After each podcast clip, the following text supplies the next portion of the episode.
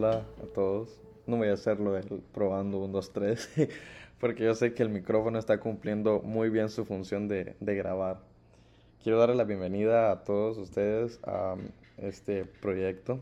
También el Keko que está en meditación les está diciendo hola, por si lo escucharon. Eh, quiero contarles un poquito acerca de este proyecto. Como ya lo vieron, se mira, es un podcast, va a ser un podcast súper chill, rápido, una conversación, ¿verdad? Donde vamos a hablar precisamente de huellas. ¿Qué son las huellas? Las huellas, pues, es una señal que un cuerpo deja en el suelo al moverse, ¿no? Pero vamos a aprender un poquito más de las huellas literales, qué, qué huellas o qué circunstancias en la vida te, te han pasado a vos, ¿verdad? Que te han servido para, para, para impulsarte por ejemplo, hace unos días yo compartía una story eh, en Insta que decía, mi agonía es mi oportunidad. Entonces, creo de que en esta, en esta tal vez nueva generación, ¿verdad? Que estamos siendo bastante como que, eh, no sé, eh, rodeados por, por esta depresión, ansiedad y y, todas esas cosas que tal vez nos pueden atribular todos los días o ¿verdad? las noches. Creo de que, que es bueno saber cómo otras personas han logrado super, superar, como digamos, las preguntas que nos tenemos a diario.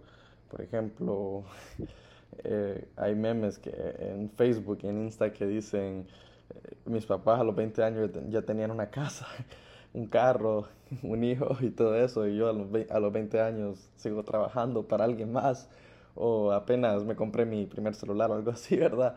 Entonces, pero es, es cómico, es bastante cómico, es bastante cómico, pero dentro, ¿verdad?, de, de, de, sí mismo, es como realmente, hey, en serio, ¿cómo voy a hacer para comprar una casa hoy en día? si ya donde yo quiero vivir, o sea, tal vez pueda ser imposible comprarlo. Eh, entonces, también eh, vamos a escuchar, vamos a tener invitados acá donde vamos a poder hablar de cómo pudieron ellos fundar sus empresas, cómo pudieron ellos sobresalir con sus ideas eh, en un momento, en un entorno donde tal vez los llamaban locos o les decían que tal vez eran, verdad, que la idea estaba como que tal vez mucho para ellos o, no sé, ¿verdad? Cualquier proyecto. Entonces, esto es huellas, esto es, ¿verdad?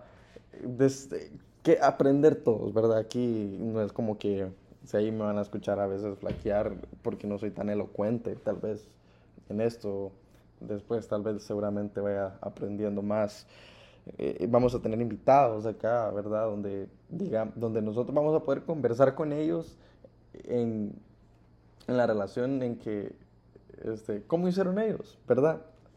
¿Qué, qué, qué, qué, verdad ¿Cómo ha sido su historia? ¿Cómo han construido su historia? ¿Verdad? Que, que ¿verdad? Que realmente, este, tal vez no, no son el, tal vez el, el 100% del éxito que desean tener, pero, pero realmente es la sabiduría eh, que nosotros necesitamos como que conocer, ¿verdad? Necesitamos tal vez enfocarnos en una cosa y poder escucharlos a ellos, qué hicieron ellos, qué hicieron ellos cuando tuvieron su primer fracaso, este, qué hicieron ellos, ¿verdad?